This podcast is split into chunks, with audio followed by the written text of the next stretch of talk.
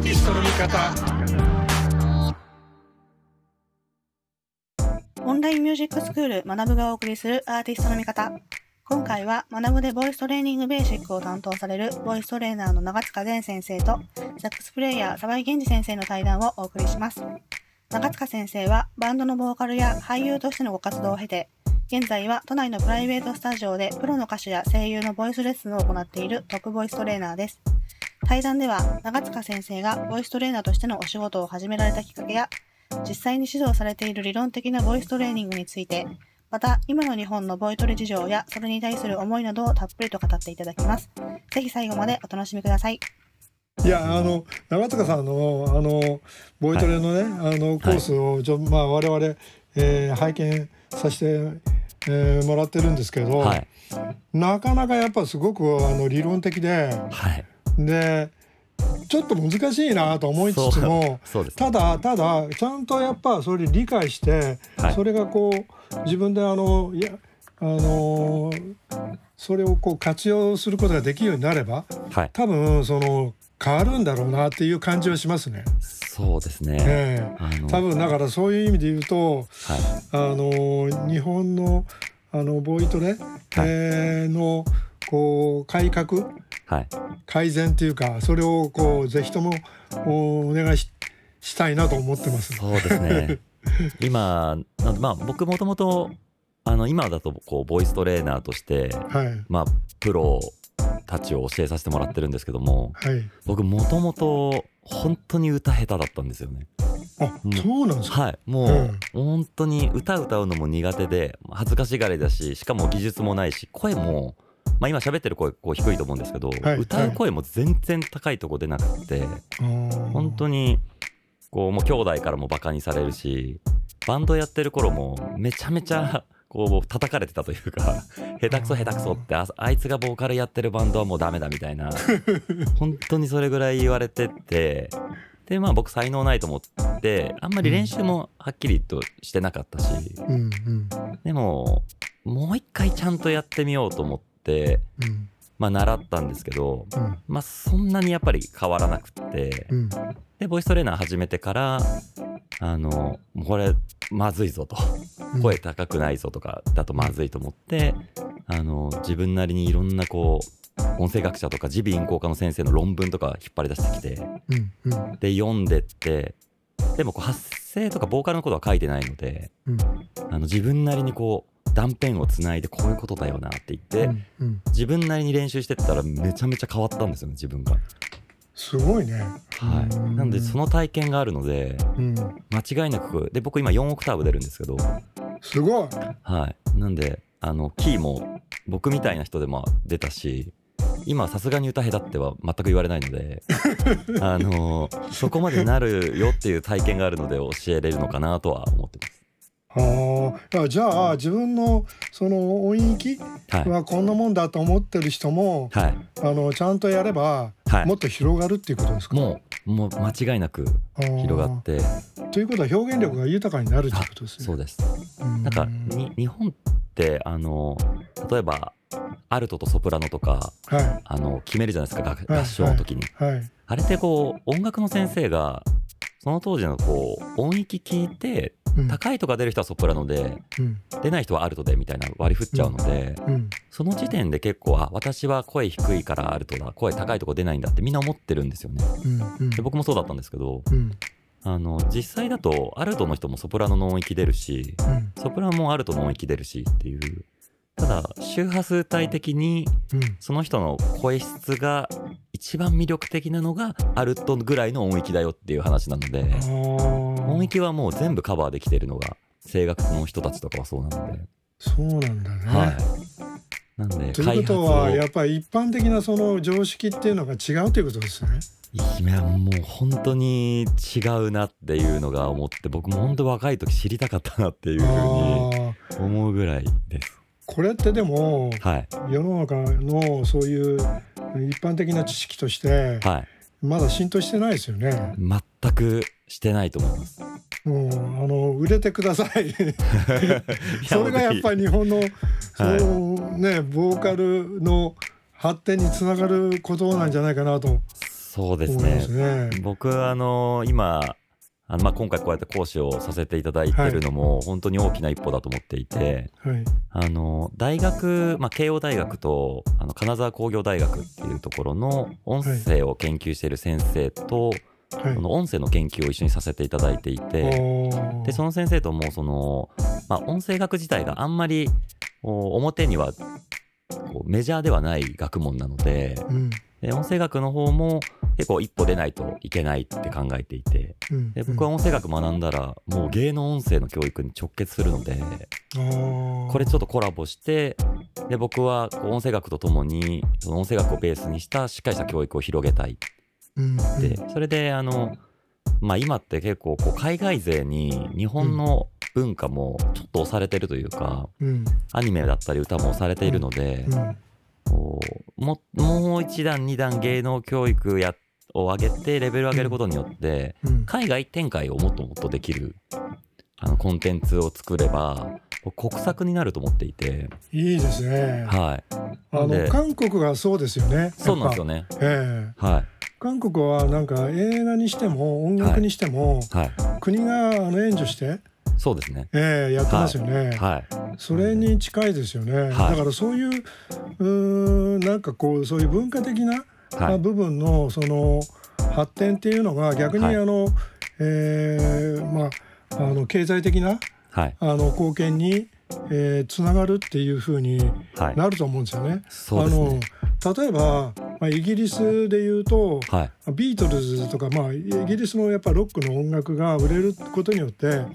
あのイギリスのその経済がう、潤うっていう話がありますから、で、まあ、ビートルズがね勲章もらうぐらいだからで、まあ、彼らのあのイギリスの人にいろいろ聞くと、はい、イギリスで売れてもしょうがないと。であのグローバルに売れないと意味がないと。はいうん、でグローバルに売れるということはその国の発展につながるんだと。いうふうな考え方があるので、はい、それって日本は日本の島の中でなんとか成り成り立ってるからあんまりそういうふうに考えないじゃないですか。すねはい、だからそのボボーカルっていうかなんかその声があ日本を救うみたいなね、はい、形になればいいのかなと思う。いやもう本当に今アニメもそのネットフリックスとかの資本とか、中国資本にちょっとなってきていて、はい、あの一時期ちょっと前までだとわりかしこう可愛い声の人とかまあ、アイドルコンテンツで売れた方をまた別のアニメにみたいな風のもあって正直ちょっとお芝居あまり、はい、うまくないというかいう方も全然いたんですけど資本が結構海外になってから、うん、ちょっとしっかりしたものを作ろうっていう風になってきてるっていうのは、あの声優関係の方が聞いて、うん、そうなった時やっぱりこう技術で負けてしまうと、うん、せっかく日本の宝みたいなアニメっていうのも押されてしまうともったいないなと思って。うんなんでなんか今ね中国がすごいらしいもんね。そうなんですよね。アニメーターもどんどんこう日本から技術を勉強して今もう本当に、うん、あの中国だけで日本みたいなアニメが作れる制作チームもあるみたいで。そうですよね、はい。うん、せっかくあのその、まあ、アニメの話が出たんで、はい、あのお聞きしたいんですけれども、はい、まあ、例えばボイトレっていうと、まあ、どちらかというと、はい、あの歌、はい、が中心になると思うんですけど、はい、ただ今のお話聞くと声優とか俳優とか、はい、あのー、声を使う職業、まあ、アナウンサーもそうなんですけれども、そういうのに全部共通するっていうことになるんですか？そうですね。あのー、僕の生徒さんって実はおそらく今半分ぐらいは声優さんなんですよね。あそうなんですよね。はい。で僕はあのボーカルよりも声優さんの方がボイストレーニングはより必要だと思っていて。あそうなんですね。はい、うん、あのボーカルもやらなきゃいけない演技もやらなきゃいけない、うん、しかもボーカルもそのキャラクターの声で歌うバージョンと、はいはい、アーティストとして歌う時と、はい、あと音楽ジャンルももうものすごく幅広く歌わなきゃいけないし。そうですね。はい。でお芝居の方もいろんなキャラクターをやる、でナレーションもやる、でナレーションもこう企業のようなあのなんか説明のような NHK みたいなナレーションとバラエティのナレーションと違うしで、ものすごい細かな発声技術が必要なので。あそれはやっぱりそういういろんな声を出せるっていうのはやっぱり技術,、はい、あの技術になるんですね。あそうだそうですね。あの、も発声の例えば声帯の閉鎖の仕方をこうして、うん、で火星帯の締めをこうして、うん、えー、脳鎮コの口外斑のところの位置をこうしてみたいなのの、もうレシピみたいになっていて。なるほど。はい。ということは、はい、その長塚さんの,、はい、あのボイトレのあれはコースは、歌を歌う人っていうよりは、はい、まあ声を使う人が受けてもらう方が、はい、というか、まあ、そういう人も受けてもらうのが適切だということですね。すね。はい、もう声を使う人全般でやっぱりその声優さんよく来ると、はい、あの本当にさっきおっしゃってたみたいにボイストレーニングって歌のイメージ音楽のイメージがあるので、はい、僕がやってるようなことができるとは思わなかったみたいな、うん、やっぱそのプロであるキャラクター決まりましたって、はい、でその子、まあ、女性でそんなに声が高い方じゃないんですけど、うん、ちょっとその声を少し高めにしてオーディションで受かってその役取ってた時に、うん、今度そのいろんなお芝居していろんな感情する時に声の抑揚を書くので、うん、ちょっと声が裏返っちゃったりとかガラガラっとしちゃったりするんですよね、あんま得意な音域じゃないので,、それがストレスでもうやっぱり NG 出しちゃうしって悩みですって、で僕聞くとあどこの筋肉が動動かないし苦手だからそうなるっていうのが分かるので、あじゃあそこの筋肉鍛えましょうって言ってやっていくとめちゃめちゃ安定してもうめちゃめちゃできるようになりましたって言ってくれる、ね、そんなに変わるんですね。変わります。はい。本当例えば同じこう僕が「拙者親方と申すわ」ってこうやると、うん。うん、こう声帯をたるませてで下声帯をちょっとこう締めて、うん、で喉仏少しだけ上げてるとこの声に僕はなるんですね。うんうん、で今のままこう喉仏下げて、うん、で声帯をこう厚めに使って開くと「拙者親方と申すわ」でもうちょっとこうなってで僕ノーマルだと「拙者親方と申すわ」になって、でもうちょっと若めに喉仏上げて、声帯薄く使ってえっ、ー、と、火星帯をちょっと締めると、拙者、親方と申すわ、になるっていうのが変わる感じですね。はい。これがもう本当料理のレシピみたいに、発生期間に関わる場所がいくつかあるので、それの組み合わせを変えると、今みたいな声ができる。それを感覚でできているのが声優さんっていう。じゃあ今の日本の声優もね、たくさん有名な方いらっしゃいますけど、はいはいちゃんとやっぱそれができている人もかなりたくさんいますそうですね。おそらくあの山寺さんとかは、はいはいはい、そのもういろんな声出しますよね。そうですね、えー、で研究もものすごく好きなテレビとかで拝見してると好きなようで、でモノマネもすごくされて、やっぱその声に対する情熱と耳がものすごく素敵な方なので、その技術をされている、もう第一線の方かなって僕は見ていて思います。すごいですね。はい。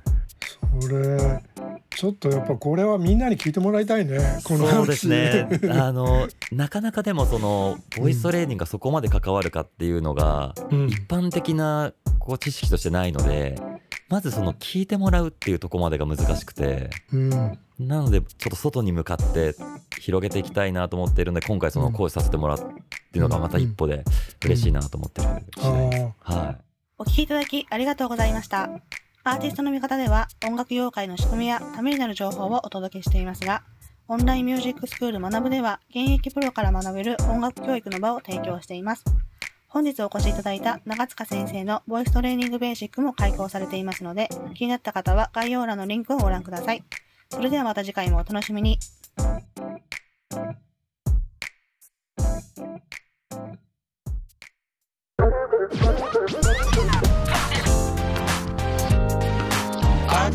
Kata. Kata.